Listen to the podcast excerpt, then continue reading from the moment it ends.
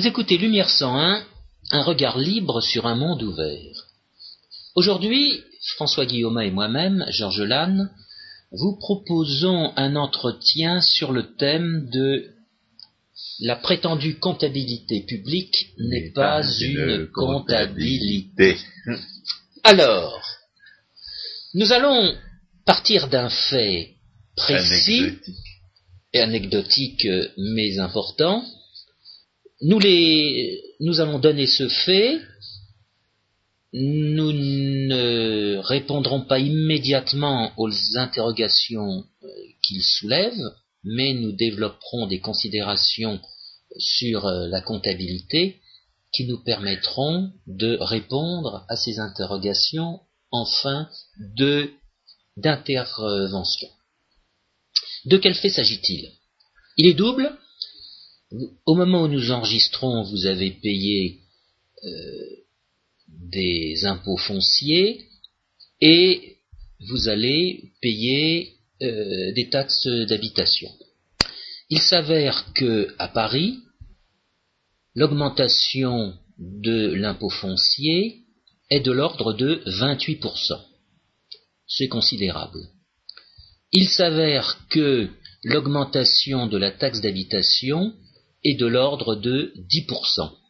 C'est encore considérable compte tenu de la stabilité des prix ou sinon la stabilité, du moins leur euh, faible augmentation euh, cette dernière année 2009. Euh, Parallèlement, il s'avère que dans ce que l'administration appelle le rôle qu'elle vous envoie, figurent les frais de gestion de, de, ces prétendus frais de gestion de la fiscalité en question. Eh bien, il s'avère que, et vous pourrez faire le calcul, si vous considérez les chiffres qui vous sont donnés, ils ont, en ce qui concerne l'impôt foncier, augmenté de près de 28%, et en ce qui concerne la taxe d'habitation, augmenté de davantage que 10%. Que l'impôt augmente dans des proportions considérables, on peut l'admettre, c'est le fait du qu'ils ont juré d'illustrer la loi de Butur-Carenzer. Oui, on va y venir. Cette augmentation de l'impôt considérable, ok, mais cette augmentation des frais de gestion dans la même proportion que la fiscalité, c'est tout à fait anormal, sauf à déformer ce qu'on entend par frais de gestion. De fait, nous considérons que ce qui est dénommé en l'espèce par la comptabilité fiscale, c'est-à-dire la comptabilité publique, est véritablement une déformation des frais de gestion de la vraie comptabilité.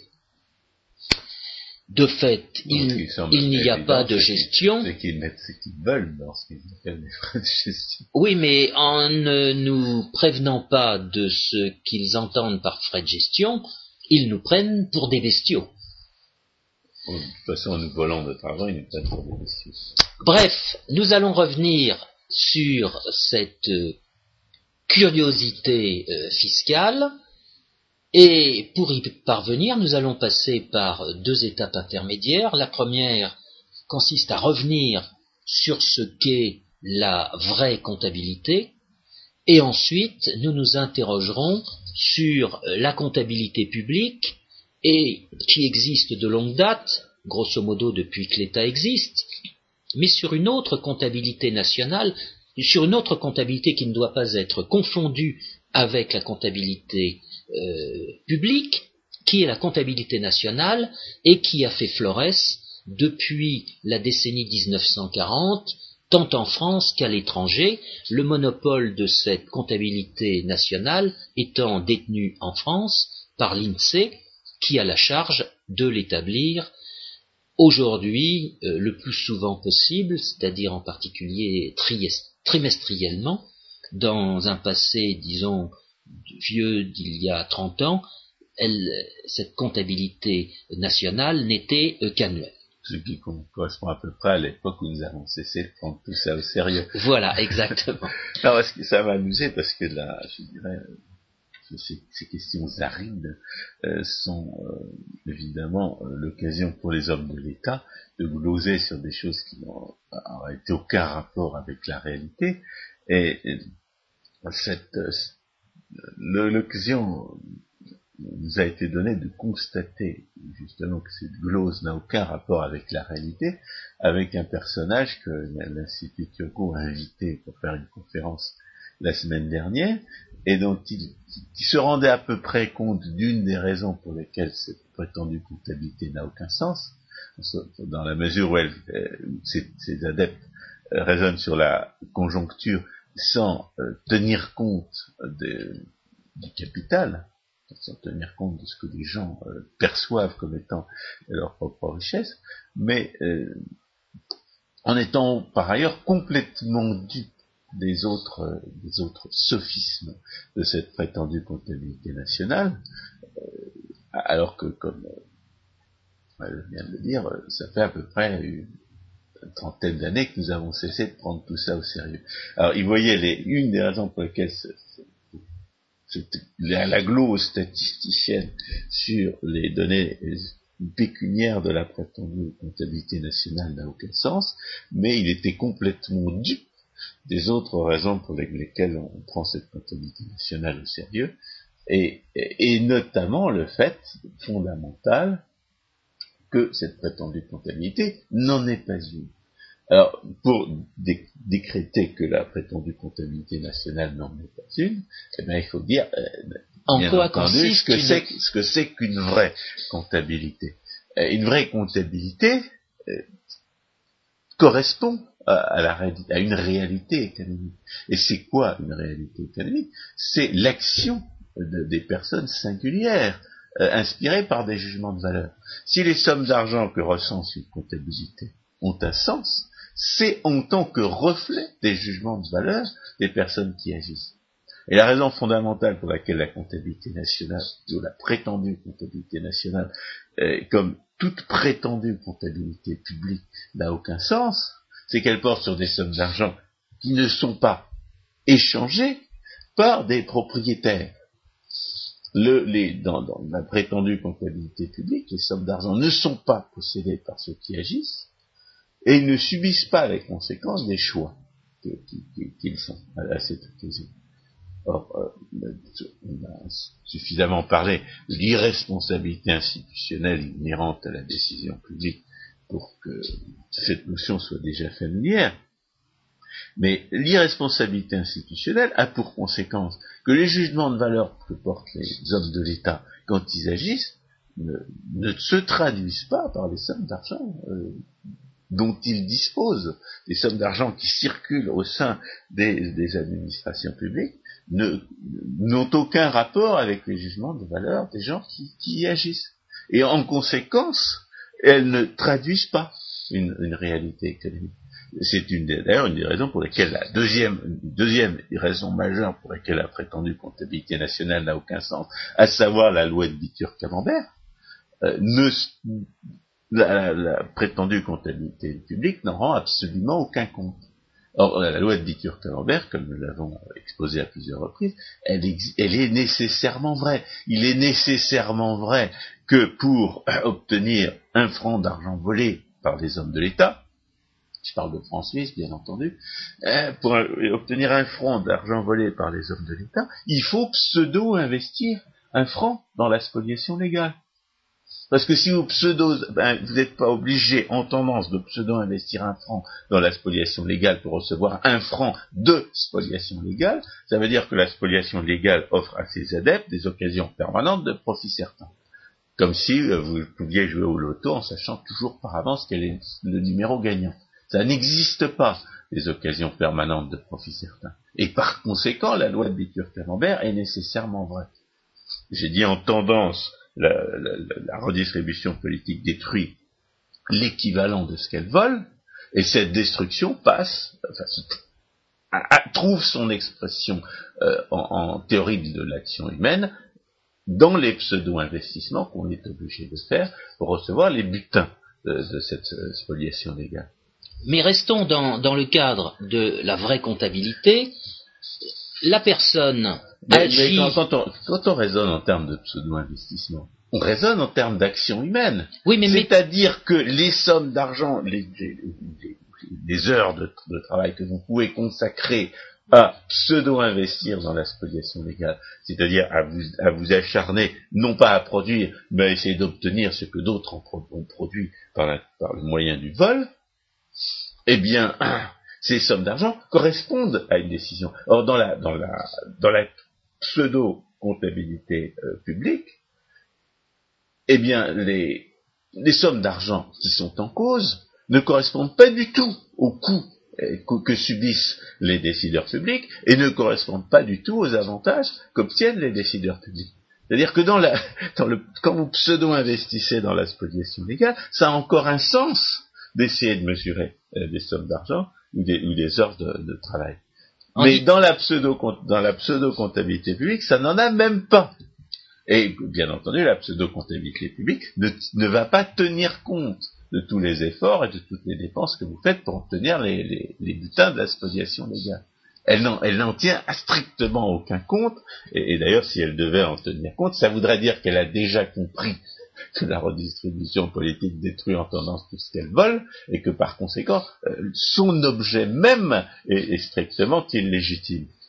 François, en faisant ma remarque, je voulais enfoncer le clou, à savoir il consiste à dire que la comptabilité, la vraie comptabilité, est en fait un instrument de mesure qui procède du droit, c'est-à-dire de la propriété, de la responsabilité et de la liberté d'échange.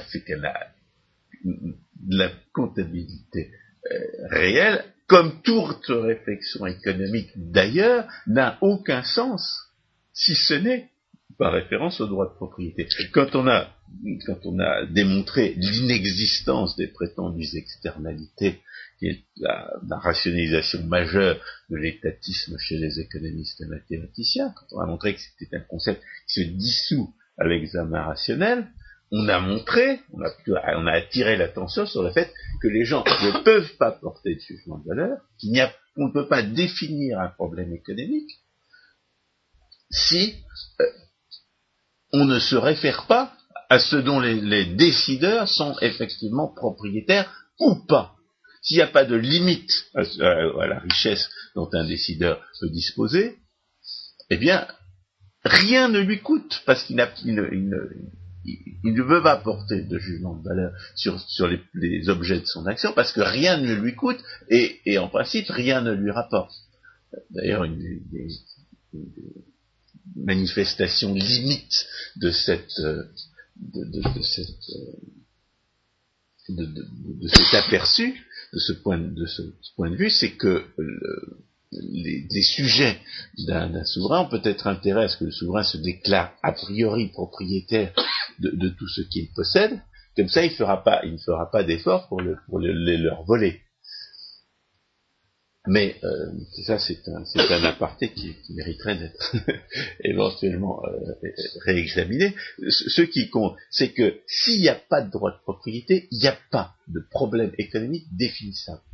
La, contrainte de la propriété, contrairement à ce que disent justement les, à ce que disent les théoriciens des, des prétendues externalités, n'est pas un obstacle à la réalisation, euh, à, la, la réalisation de l'optimum économique personnel, la, contrainte de la propriété est une condition de la réalisation de l'optimum personnel, et on peut dire que c'est une condition de cette réalisation parce que l'optimum n'est pas définissable si la contrainte n'existe, n'existait pas. L'optimum ne serait pas définissable si la contrainte n'existait pas, parce que la contrainte existe toujours, même les hommes de l'État trouvent une limite à ce dont ils peuvent s'emparer. C'est justement le rôle de la loi de Bitur-Camembert que de rappeler les, contraintes réelles qui s'opposent à, la possibilité d'empocher euh, sans limite euh, l'argent des autres et les conséquences qui s'en suivent.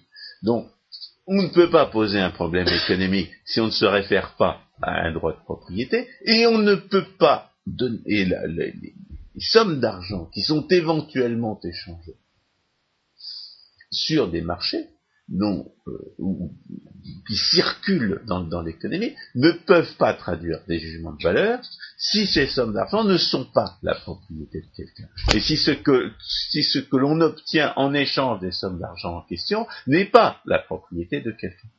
La, conséquence immédiate, c'est que l'irresponsabilité institutionnelle du décideur public, de ce que j'ai appelé le propriétaire satrapique, l'empêche empêche complètement toutes, les, sommes d'argent que l'on recense au titre de la prétendue comptabilité publique, de refléter réellement les jugements de valeur de ceux qui agissent, et par conséquent de refléter la, la, réalité économique. Et il faut ajouter que les règles de droit elles-mêmes, comme l'a expliqué Friedrich von Hayek, sont elles-mêmes des ont pour condition l'incertitude dans laquelle les gens agissent. Les règles de droit, de vrai droit, les règles de juste conduite, permettent de réduire l'incertitude dans une certaine mesure. Autrement dit, les règles de droit ne tombent pas du ciel, elles ne sont pas arbitraires, elles sont elles-mêmes le fruit d'une action qui a tendu à réduire l'incertitude que ces règles de droit, une fois respectées, vont encore réduire de leur côté. en termes comptables, ce que ça veut dire, c'est que les règles de droit permettent de savoir sur quelle richesse on peut compter. Et sur quelle richesse, au contraire, on ne peut pas compter. Toute richesse n'est jamais qu'une réduction de l'incertitude, n'est jamais qu'une réduction de l'ignorance dans laquelle on se trouve. C'est pour ça qu'il est absurde de parler de ressources naturelles et d'envisager des limites à ces ressources naturelles.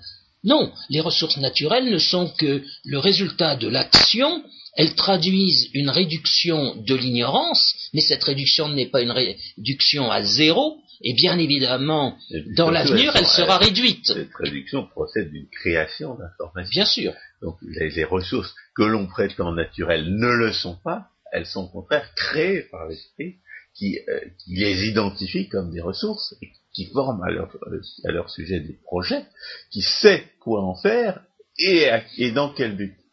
Donc le, le prétendu, euh, le, citer l'exemple du pétrole, euh, le pétrole était une nuisance, quelque chose qui rendait les champs impossibles à cultiver, jusqu'à ce qu'on sache quoi en faire. Donc, donc cette notion de, de richesse indépendante, indépendant des, d'un cadre d'action même, où les gens agissent euh, sur les richesses et où les, euh, les gens entendent bien euh, subir les conséquences de leurs actions, pour en, engranger les bénéfices ou en subir les pertes, eh bien cette notion de richesse n'est pas définissable. Si la richesse n'est pas définissable en dehors d'un cadre où les gens agissent effectivement sur des choses dont ils sont propriétaires, eh bien nous sommes dans le cadre de ce que François-René Rideau appelait le sophisme comptable, c'est-à-dire le sophisme comptable consiste à prétendre, prétendre donner aux sommes d'argent recensées par euh, d'éventuels statisticiens, ou plutôt éventuellement recensées par des statisticiens, le sens d'une indication des jugements de valeur en dehors des conditions institutionnelles dans lesquels ces sommes d'argent reflètent effectivement des jugements de valeur. Le sophisme comptable consiste à prétendre appliquer les règles de la comptabilité en dehors des conditions où ces règles de la comptabilité ont un sens. Alors, euh, il y a une variante du sophisme comptable dont on est obligé de parler, parce qu'on a parlé de bitur envers, c'est le sophisme anti-comptable, et qui consiste tout simplement à ne pas tenir compte de la condition première de la, de la comptabilisation des richesses, à savoir que la, les, certaines les richesses ont une origine et qu'elles ont forcément une destination. Ça consiste à, ne pas tenir compte de, la loi de l'identité, ça consiste à ne pas tenir compte du fait que toute chose est produite par quelqu'un, toute richesse est produite par quelqu'un et qu'elle appartient à quelqu'un. Alors, euh, ce sophisme, ces sophismes anti-comptables euh, on a démontré que la méconnaissance de, la loi de Bitur-Camembert, euh, si on fait abstraction de l'incertitude, euh, s'y réduit. Si vous ne tenez pas compte du fait que la, que la redistribution politique a tendance à détruire l'équivalent de ce qu'elle vole, vous commettez l'équivalent d'une erreur de comptabilité, de comptabilité euh, où vous décririez par exemple des dépenses sans, euh, sans tenir compte des recettes qui, permettent ces dépenses. Et réciproquement, vous décririez des, recettes sans tenir compte des dépenses qu'il faut faire, euh, des, coûts qu'il faut subir pour obtenir ces recettes. Frédéric Bastiat avait beaucoup développé la, l'exposé de ces sophismes anticomptables quand il attirait l'attention sur le, sur le fait que les hommes de l'État mettent toujours en avant la main douce, celle qui distribue, euh, tout en cachant derrière leur dos la main rude, celle qui, celle qui prend euh, l'argent qu'il faut bien voler pour pouvoir euh, redistribuer. dans le, en ce qui concerne la prétendue comptabilité publique, nous avons généralement pas affaire à des sophismes anticomptables, quoique tout, tout, tout raisonnement de type keynésien implique des sophismes anticomptables, puisque ils confondent, puisque le keynésianisme confond l'épargne avec la thésaurisation, et, ne tient absolument pas, ne tient absolument pas compte du fait que les, qu'une mesure de la dépense doit nécessairement inclure que la prétendue comptabilité nationale appelle les consommations intermédiaires, et puisque euh, généralement euh, le keynésianisme prétend qu'il existerait des fuites dans le circuit de la dépense, là où ces fuites sont logiquement impossibles. Donc, euh, on peut dire, parmi les gens qui prétendent gloser sur la prétendue comptabilité nationale, il y a quand même une, secte qui s'appelle les keynésiens et qui, euh, implicitement ou même explicitement, commet des sophismes anticomptables. Mais la prétendue comptabilité publique en elle-même se soumet généralement à la discipline qui est, euh, qui, la, première discipline de la comptabilité euh, et qui consiste à, tenir, à, à, tirer les conséquences du fait qu'une richesse a toujours une origine et toujours une affectation. En revanche, la discipline comptable à laquelle la prétendue comptabilité publique se soustrait intégralement, c'est la discipline qui, euh, qui permet euh, aux, sommes d'argent recensées de refléter effectivement les jugements de valeur. En aucune circonstance, la prétendue comptabilité publique, ces sommes d'argent recensées par la prétendue comptabilité publique ne reflètent authentiquement les jugements de valeur de ceux qui agissent. Parce qu'elle fait intervenir des ressources qui sont de fait volées légalement et qui ne résultent pas d'un échange. Non seulement ce sont des ressources volées légalement, mais elles sont elles sont pas volées à la manière de Bokessa, elles sont volées à la manière du, satrape.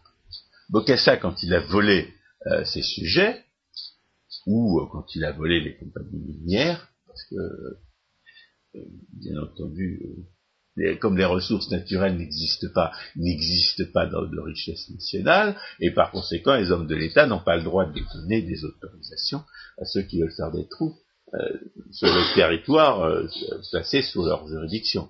Les, compagnies minières sont les vrais propriétaires et les, seuls propriétaires, aussi bien du, chrome, du manganèse, du, cobalt et du, cuivre, que du pétrole et du gaz. Les hommes de l'État n'ont absolument aucun droit sur les ressources du sous-sol. seulement Bokassa, une fois qu'il a volé ses, euh, ses victimes, que ce soit ses sujets ou ses résidents temporaires, bien il met son argent dans une banque suisse. C'est-à-dire qu'à partir du moment où il a volé cet argent, l'usage qu'il en fait, il en subit les conséquences. Alors que l'homme de l'État, en général, sous fait partie des prétextes sous lesquels il vole, il fait semblant de, croire, et, et, il nous invite à croire que ce n'est pas voler que voler pour les autres. Une fois qu'il a volé l'argent de ses victimes, eh bien, il ne peut pas l'empocher, il ne peut pas le dépenser comme il le voudrait. Et ça, c'est une, la deuxième grande raison pour laquelle la prétendue comptabilité publique ne reflète pas du tout ces jugements de valeur. lorsque l'homme de l'État dépense un million de francs, il ne le fait pas pour lui-même, il le fait soi-disant pour les autres. Alors, du point de vue, point de, la, rationalité de sa décision, ça a, toutes les conséquences du fait qu'il est institutionnellement irresponsable. Étant donné qu'il a volé l'argent, donné qu'il ne peut pas empocher les bénéfices du, bon usage qu'il en ferait, ni subir les pertes du mauvais usage qu'il en ferait, bien entendu, sa décision est aveugle. Décision étatique est par définition aveugle. Et de même, l'homme de l'État, en général, n'a même pas intérêt à prendre euh, une théorie économique correcte, c'est-à-dire qu'il n'a même pas intérêt à s'informer réellement sur les conséquences générales de ses choix. Mais euh, du point de vue de la qui nous intéresse, qui est celui de la prétendue comptabilité publique, ce qui compte, c'est qu'un million de francs dépensés par un homme de l'État, c'est pas un million de, de francs qui coûte à l'homme de l'État qui dépense. Et par conséquent, c'est pas un million de francs qui, qui, traduirait une, un droit, une, un jugement de valeur quelconque. Ça ne correspond à rien économiquement. Tout ce que, tout, tout, tout, ce que la théorie économique peut nous dire de ce million de c'est euh, éventuellement la manière dont il va être détruit. On peut dire que la comptabilité publique a été établie de sorte que le montant des dépenses soit égal au montant des recettes. Ça, peut-être un sens que c'était le roi voilà. qui était propriétaire de l'argent en question. Ça va plus quand ce sont des, des, satrapes euh, temporaires ou, même des satrapes permanents jusqu'à l'âge de la retraite. Le principe était donc de faire en sorte que les deux coïncident qu'il n'y ait pas un excédent euh, des unes euh, par rapport aux autres. on peut d'ailleurs se demander, à propos de la sécurité sociale notamment, à quoi peut correspondre euh, le déficit ou l'excédent de caisse qui résulterait d'une différence entre les deux? Mais c'est du même ordre et c'est pour ça que on peut citer à l'occasion un instrument de cette comptabilité qu'on appelle la balance et qui consiste à essayer que il y ait un équilibre entre euh, les recettes et les dépenses en permanence. Étant entendu que s'il y a un déficit, il va falloir, euh, d'une part, ce, déficit euh, va amener à des opérations surprenantes, dans la mesure où il est possible de mettre la main sur euh, les fonds qui manquent. Mais a priori, en toute rigueur, dès l'instant que les dépenses euh, sont supérieures aux recettes, on est dans une situation extraordinaire. Maintenant que la finance existe, on dira l'État s'endette ou l'institution comme la sécurité sociale euh, fait appel. On ne sait même pas définir juridiquement ce monstre. Mais autant, autant dans un sens, c'est-à-dire celui des recettes supérieures aux dépenses, on dira qu'il y a de la monnaie euh, inemployée, autant dans l'autre sens, on est face à une contrainte euh, insurmontable, les dépenses ne peuvent pas être supérieures aux recettes. Ah bah, les hommes d'État peuvent très bien s'en douter. Voilà. Alors les hommes d'État ne se gênent pas pour promettre de l'argent volé aux autres. À défaut de distribuer de l'argent aux autres, eh bien, ils peuvent promettre de l'argent volé aux autres appelle le, déficit, euh, le déficit budgétaire, l'endettement public. Mais, l'endettement public relève exactement des mêmes, des mêmes critiques du point de vue de la comptabilité. Et notamment, il y a un discours qui consiste à dire que l'endettement public reporterait sur les générations à venir la charge de, la, de, ce qu'on appelle euh, par euphémisme le prélèvement, en réalité, les hommes de l'État dépensent bel et bien aujourd'hui cet argent qui sera volé demain, et par conséquent, c'est aujourd'hui qu'ils privent les personnes privées de, leur pouvoir de décision sur, euh, sur, sur les richesses. Lorsque les hommes de l'État distribuent de l'argent qu'ils ont emprunté, et lorsque, lorsque les hommes d'État dépensent de l'argent qu'ils ont emprunté, ils, ils enlèvent bien à ce qui est aujourd'hui produit des richesses dont ils disposent par la force à la place de leur sujet. Et par conséquent, le, le prélèvement, entre guillemets, c'est-à-dire le vol, a bien lieu maintenant. C'est maintenant que les hommes de l'État privent l'économie réelle, c'est-à-dire les, gens qui font un métier honnête, ceux qui ne volent pas les autres, d'une richesse correspondant à leurs dépenses. C'est ce sur quoi euh, Rothbard insistait, et ce sur quoi, euh, c'est ce sur quoi Georges Lannes insistait réel, récemment sur son blog. Et j'insistais au travers de Jacques Rueff, qui, justement, au lendemain de la guerre de 39-45, insistait beaucoup sur cet élément que les, déficits de l'État euh, diminuaient les ressources disponibles pour euh, vous et moi. Et il en déduisait que euh, la, forme et comme de financement... Et comme l'argent, comme l'équivalent de cette richesse est, nécessairement détruit, ça veut dire que c'est la dernière chose à faire, évidemment, en cas de crise économique. Et il en déduisait que le cas échéant, il y avait un déplacement de l'assiette du prélèvement du fournisseur vers euh, la personne qui prêterait à l'État ou vers le contribuable dans la mesure où il y aurait une augmentation des, des impôts, voire le cas échéant vers les étrangers, pour autant qu'il y aurait une dévaluation de la monnaie consécutive à cette excès de dépenses de l'État par rapport aux recettes. Donc l'endettement public, comme toute décision de l'État, a pour conséquence de, brouiller les cartes pour ce qui est des droits de propriété sur la richesse, et ça, c'est une source d'incertitude supplémentaire et majeure, et en même temps, en vertu de la loi de Bittur-Feuerbach, qui est une loi absolument universelle, de détruire l'équivalent de ce que de ce qu'il dépense. C'est pour ça que la logique sur laquelle on insistait il y a un instant est tout à fait essentielle. Le droit réduit l'incertitude, pardon, le droit, les règles de droit sont une réduction de l'incertitude à elles toutes seules et elles contribuent à réduire l'incertitude. À l'opposé, dès l'instant qu'on fait abstraction de ces règles de droit, non seulement on fait abstraction de l'incertitude qui est leur source, et d'autre part, on fait abstraction de la réduction de l'incertitude à quoi leur respect va donner lieu. C'est pour ça. Je ne suis, pas tout à fait pour l'expression à faire abstraction, parce que en l'occurrence, euh, on, on refuse définitivement de tenir compte de ces faits. Oui. Faire abstraction de quelque chose, ça veut dire qu'on n'en tient pas compte pour pouvoir étudier un problème différent.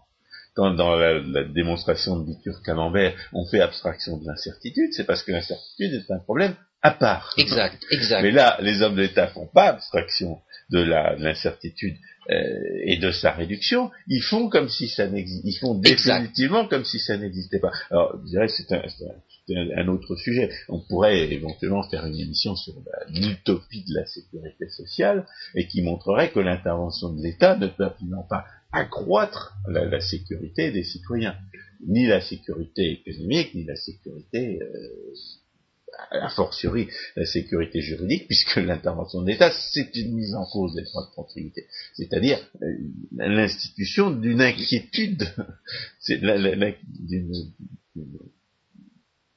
une précarité euh, relative à, ce, que, dont chacun peut ou non euh, disposer. Ce sur, et puisqu'on parle de comptabilité, ce sur quoi il peut ou non compter. Euh, les gens qui s'imaginent que la prétendue sécurité sociale réduirait l'incertitude n'ont pas très bien compris ce que c'était que, que, gérer celle-ci. Parce qu'on ne les a pas sensibilisés justement à cette incertitude. Mais je voudrais ajouter qu'on vient... compte de la manière dont font face dans la réalité. Ils ne comprennent pas que, la sécurité, lorsque la sécurité sociale vole au smicard la moitié de son salaire, elle l'empêche de gérer son incertitude comme il le voudrait, et lui, la, il la gère d'une manière qui, par définition, contraire à ce qu'il voudrait, puisque puisqu'on est obligé de lui voler l'argent pour obtenir ce résultat. Elle lui fait perdre ses anticorps contre euh, l'incertitude. Oui, bah, d'ailleurs, on pourrait, rappeler encore une fois que des, euh, un des mensonges institutionnels les plus scandaleux de la prétendue euh, comptabilité publique, et notamment de la, de la prétendue comptabilité nationale, c'est de prétendre évaluer euh, la, du, prétendu service euh, de l'État à, l'aune de la charge que ceci inflige aux contribuables. Ce qu'ils appellent au coût des facteurs. Il, au coût des facteurs. Il est bien évident qu'à partir du moment où, pour disposer de cet argent, les hommes de l'État euh, envoient les troupes pour, pour aller le prendre par la force, c'est que, par définition, euh, l'usage qu'ils en font ne vaut pas euh, le, le, prix qu'il force le, le, contribuable à payer aux yeux du contribuable en question. Donc il dit, c'est par définition que, la prétendue valeur des prétendus services des hommes de l'État est inférieure à, ce, à ces coûts des facteurs euh, dont on parle, la prétendue comptabilité publique. Mais par définition, et d'ailleurs Rothbard proposait, sans qu'on puisse lui opposer une, véritable objection de principe, de proposer d'évaluer à zéro la valeur des services rendus par les hommes de l'État avec l'argent qu'ils ont volé. Alors ça rejoint un peu vite Bitur Camembert, mais en même temps, Bitur Camembert s'oppose en partie à cette, euh, à cette interprétation, plutôt constitue une véritable alternative à cette interprétation, dans la mesure où Bitur Camembert tient compte du fait que de, tous les coûts que les gens subissent volontairement, donc, donc comptabilisables. C'est pour ça qu'on parle d'un pseudo-investissement ça a un sens de parler de pseudo-investissement. Donc, la loi de Vitur Camembert tient compte de tous les coûts que les gens subissent volontairement, justement pour recevoir les distributions des hommes de l'État. Lorsque vous faites la queue pour obtenir un service pseudo-gratuit euh, dans une, euh, dans une administration publique, eh bien, le, votre temps fait partie du coût que vous consentez pour recevoir le butin des vols commis par les hommes de l'État. Et, c'est la preuve, c'est une preuve suffisante du fait que ce prétendu, que, le service en question ou le, butin en question ne vaut pas zéro à vos yeux.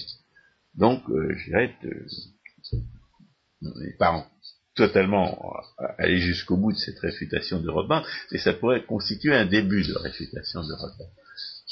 Je voudrais insister sur un point. Euh, François Guillaume, vous avez été allusif euh, sur euh, le point en question, c'est la différence entre la comptabilité publique et la comptabilité nationale. Ah oui, parce qu'il y a en plus le côté agrégat, autre sujet d'un euh, blog, d'un blog, d'une entrée récente sur le blog de Georges Lac. Mais pour fixer les idées, il faut bien se rendre compte que la comptabilité publique est aussi vieille que l'État. Bien. Tandis que la comptabilité nationale est une construction euh, des hommes de l'État récente, grosso modo à l'échelle du monde, elle est apparue dans la décennie 1940. Et comme je le disais en introduction, en France, c'est l'INSEE qui a le monopole de euh, construction de cette comptabilité. Eh bien, il faut se rendre compte que cette comptabilité résonne sur des éléments qui n'ont strictement rien à voir avec non seulement euh, la vraie comptabilité, avec ceux de la vraie comptabilité, mais aussi ceux... Les conditions institutionnelles où les sommes d'argent reflèteraient les, les jugements de valeur des individus qui décident. Mais là, avec la prétendue comptabilité nationale, on prétend additionner ce qui est en réalité des carottes et des, serviettes, c'est-à-dire des, sommes d'argent qui, sur, sur lesquelles portent les décisions de, de personnes complètement différentes. C'est-à-dire que là, c'est une, euh, c'est un pas supplémentaire dans le, dans le sens du sophisme comptable, en ce sens qu'on ne tient pas compte du fait que les jugements de valeur sont portés par des individus. C'est une approche euh, méthodologiquement collectiviste, c'est une approche qui, ne tient plus compte du fait que la théorie économique est une théorie de l'action humaine, c'est-à-dire de l'action personnelle, des jugements de valeur portés par des êtres singuliers, et qui prétend que les choses aient une valeur indépendamment des individus qui portent sur elles des jugements de valeur. Or ça, c'est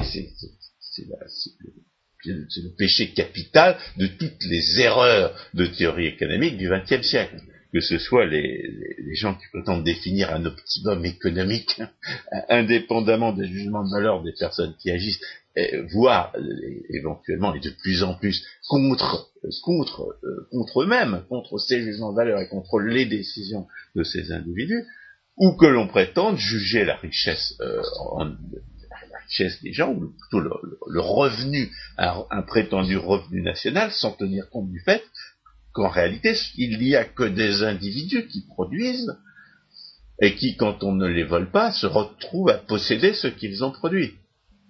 par ailleurs, il n'y a que des individus qui volent et qui empochent le produit de ces vols. C'est toujours des individus qui produisent, c'est toujours des individus qui volent, et l'argent public se retrouve toujours dans des poches privées.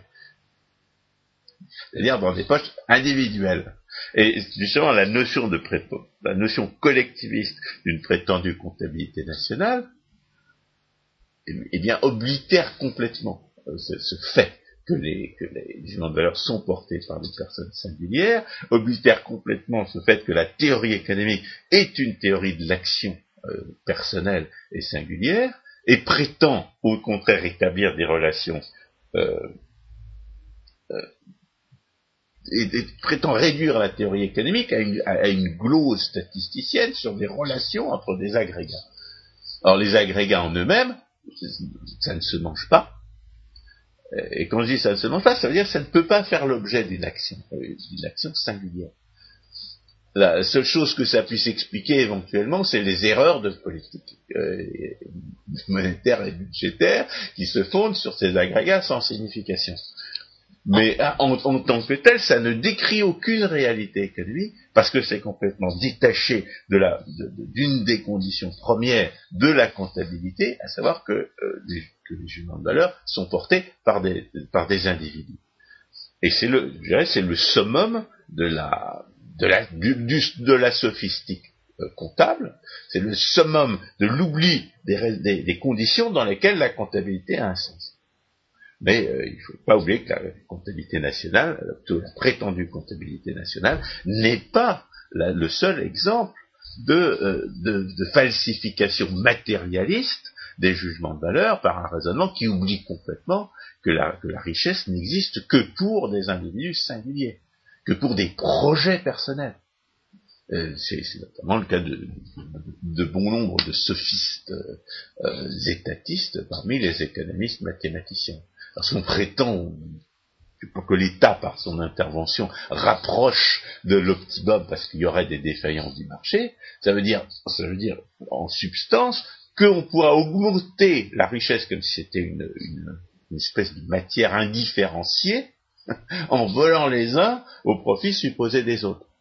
Alors qu'en réalité, la, richesse n'a de valeur que pour les individus singuliers qui, dans ce, dans ce processus portent des jugements de valeur et se feront voler, ou au contraire accepteront le butin d'un vol. Euh, avec, bien entendu, euh, la falsification de, la, de la pensée de Pareto qui va avec tout ça. Mais ce qu'il faut voir aussi, c'est que la comptabilité nationale va raisonner sur une structure de l'économie nationale qui est très incomplète pendant longtemps, elle va faire abstraction de ce qu'elle appelle le secteur monétaire et le secteur financier. Fidèle aux ah hypothèses keynésiennes, elle va faire aussi abstraction de l'épargne. Et elle va... Ça, c'est le côté anti-comptable du sophisme comptable. Euh, non, parce qu'elle va dire, je vais procéder par solde par différence, et ainsi je vais en arriver à un indicateur de l'épargne. Quand on ne tient pas compte d'agrégat qui, se, trouve être pertinent, sous prétexte de faire des soldes, on arrive, on arrive à des erreurs systématiques. C'est ce que j'ai dit tout à mhm. l'heure quand on, à propos de ce que du texte de Reisman que j'ai traduit sur la confusion entre la, entre la prétendue mesure du revenu et la prétendue mesure de la dépense. Oui. Si vous voulez mesurer la dépense totale dans une économie, quoi que cela puisse signifier, eh bien, il faut tenir compte des consommations intermédiaires. et si vous tenez compte des consommations intermédiaires, eh bien, vous, vous, êtes obligé de conclure que c'est l'épargne qui finance la plus grande partie des dépenses dans l'économie. Et si vous ne tenez pas compte du fait que si, vous confondez l'épargne et, et le revenu, c'est-à-dire si vous ne tenez pas compte des consommations intermédiaires, vous allez inverser le rapport de l'épargne et, de la, et de la consommation dans la dépense totale. alors que dans la réalité, c'est l'épargne qui finance les trois quarts des dépenses, vous allez croire que c'est la consommation qui finance les trois quarts des dépenses. Et alors, vous avez toutes sortes d'imbéciles qui, nous, prétendent qu'il faudrait relancer la consommation pour relancer l'économie, sous prétexte que la, que la consommation représenterait les trois quarts des dépenses dans l'économie. Le problème, c'est que c'est pas vrai. C'est pas la consommation qui finance les trois quarts des dépenses dans l'économie, c'est l'épargne qui finance les trois quarts des dépenses de l'économie. Que la prétendue, que la comptabilité réelle ou prétendue en rende compte ou qu'elle n'en rende pas compte. Parce que dans les entreprises, après tout, il y a, une épargne, une consommation intermédiaire qui ne va pas forcément être recensée euh, par les, comptables nationaux. les comptables nationaux, ils s'intéressent pas aux, forcément aux relations internes aux, entreprises. Justement, ils, vont vouloir calculer, ils vont pouvoir vouloir calculer des soldes là où justement il ne faut pas raisonner en termes de soldes, mais en termes bruts.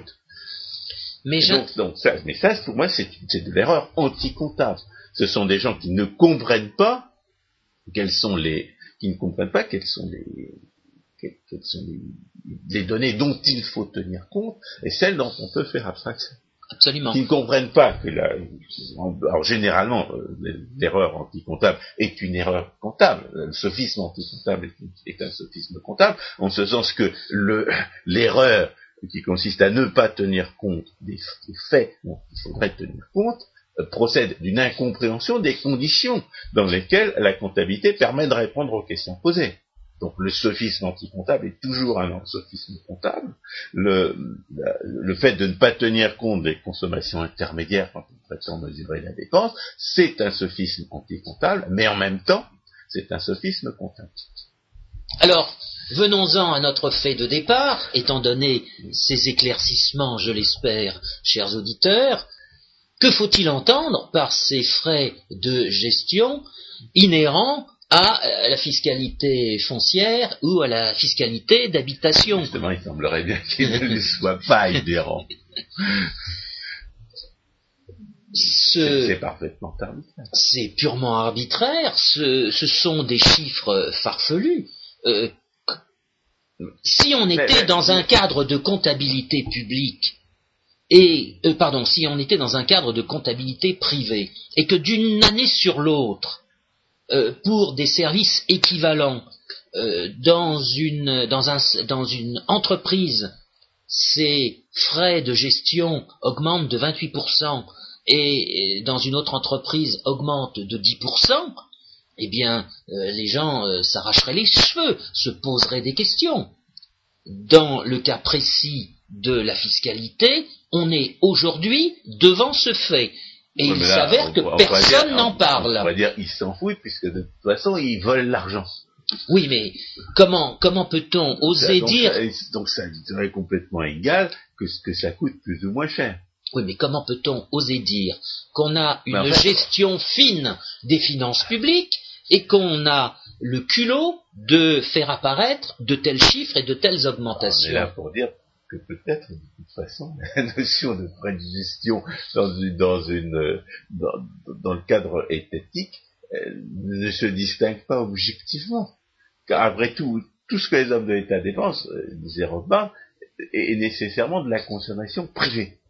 C'est la consommation privée de l'homme de l'État. La, la, comptabilité n'en rend pas compte, parce que l'homme de l'État tire des satisfactions de, la manière dont il dépense l'argent volé, qui n'a aucun rapport avec les sommes d'argent volé dépensées.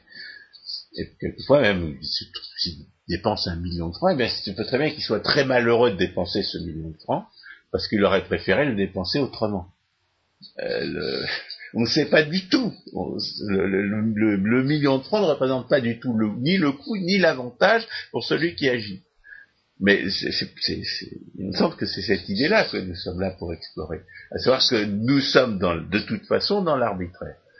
Nous sommes dans l'arbitraire, nous sommes dans le n'importe quoi, les sommes d'argent ne reflètent rien de, ce, qui, de ce qui existe quand, quand les gens sont propriétaires euh, et décident par eux-mêmes et pour eux-mêmes. Oui, mais à l'origine de cette information sur les rôles, il y avait la, phrase qui consistait à dire qu'il fallait que les contribuables se rendent compte du coût de d'établissement euh, de leur impôt. Alors c'est se moquer du monde. On se demande bien pourquoi il n'aurait pas dû s'en rendre compte au cours des années précédentes. Je n'ai pas remonté le passé, mais je pense qu'il doit y avoir de, des aberrations du même ordre. Mais, euh, il faut rendez-vous compte de ce que ça coûte. Euh, toute façon, nous ne souhaitons pas du tout que ces gens-là recensent notre patrimoine, ni, se donnent de, la peine pour essayer de nous voler notre argent. Tout ce qu'ils font pour, tenter de nous voler notre argent est contraire à nos intérêts, et nous ne sommes pas prêts à en payer un seul centime. Mais le, le, problème est, est en l'espèce que s'ils doivent aujourd'hui dépenser de l'argent pour faire ces pour faire ces recensements, on se demande bien pourquoi ça leur coûtait moins cher avant. Exactement. Donc à cette question-là, il, ne, sera pas répondu. la question ne sera pas posée. Autrement dit, on peut dire que dans ces frais de gestion, il faut voir un indicateur de l'irresponsabilité institutionnelle dont nous parlions il y a un instant. Il n'y a pas d'autre explication. Pas seulement, c'est aussi l'arbitraire. Oui, mais cet arbitraire procède de cette irresponsabilité. Ils, ont, certainement décidé d'appeler frais de gestion quelque chose qui auparavant n'était pas un frais de gestion. Ou alors, euh, oui, mais ils se sont trompés de façon tellement massive que, sont obligés de voler brusquement beaucoup plus d'argent. Euh, mais bien entendu, personne ne sera puni. Non, mais de fait, ces frais de gestion ne sont rien d'autre qu'un certain pourcentage des sommes euh, perçu. peut-être qu'il faut. C'est une manière de dissimuler des subventions à quelques, groupes victimes de, la discrimination. Oui, mais c'est dans d'autres euh, lieux que cette euh, justification pourrait être donnée, pour, mais pas sur le, pour entretenir une forme ou une autre de développement durable. Chers auditeurs, je pense que chacun d'entre vous devrait faire l'expérience de calculer euh, d'une année sur l'autre euh, euh, cette augmentation des frais de gestion. moi, je, pense que maintenant, il faut, éventuellement conclure. Oui, c'est ce que j'essayais de faire. Je voudrais conclure en disant que les entreprises aussi, quand elles atteignent une certaine taille, sont marquées par l'irresponsabilité. Il y a forcément des gens qui vont dépenser des sommes d'argent qui ne leur appartiennent pas, et par conséquent, ils ne vont pas subir à 100% les conséquences de leurs décisions. La différence, c'est que le chef d'entreprise, lui, il a un intérêt à ce que les gens ne soient pas euh, irresponsables au point d'être aveugles à ce qu'ils font. Il a intérêt à ce que les sommes d'argent soient dépensées dans son intérêt.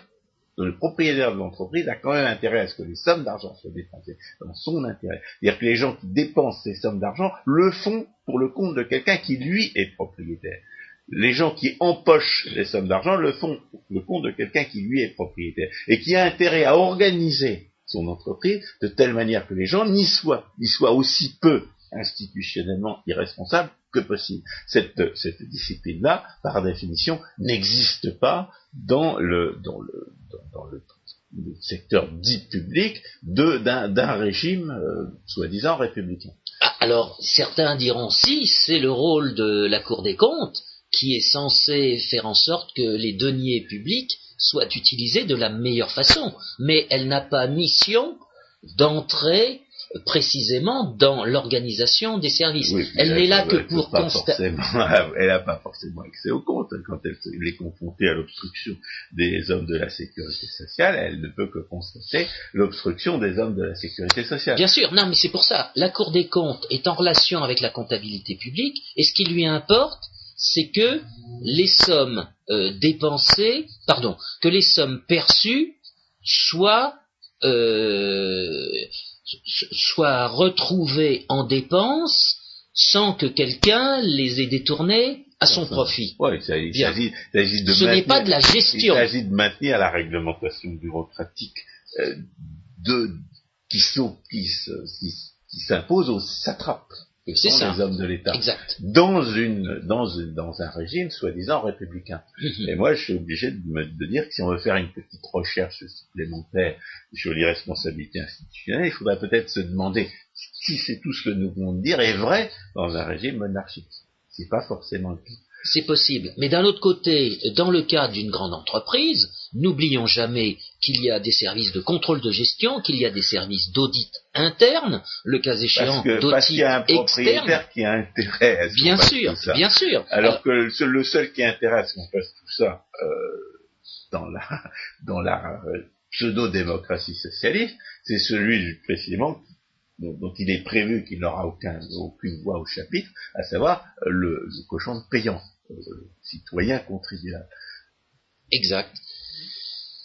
Chers auditeurs, j'espère que cette émission va vous amener à regarder par conséquent les sommes que vous versez à l'État, leur progression, et puis leur euh, originalité d'une année sur l'autre en relation avec euh, cette notion de frais de gestion pour établir la taxation en question. Chers auditeurs, merci de votre attention. À la prochaine fois.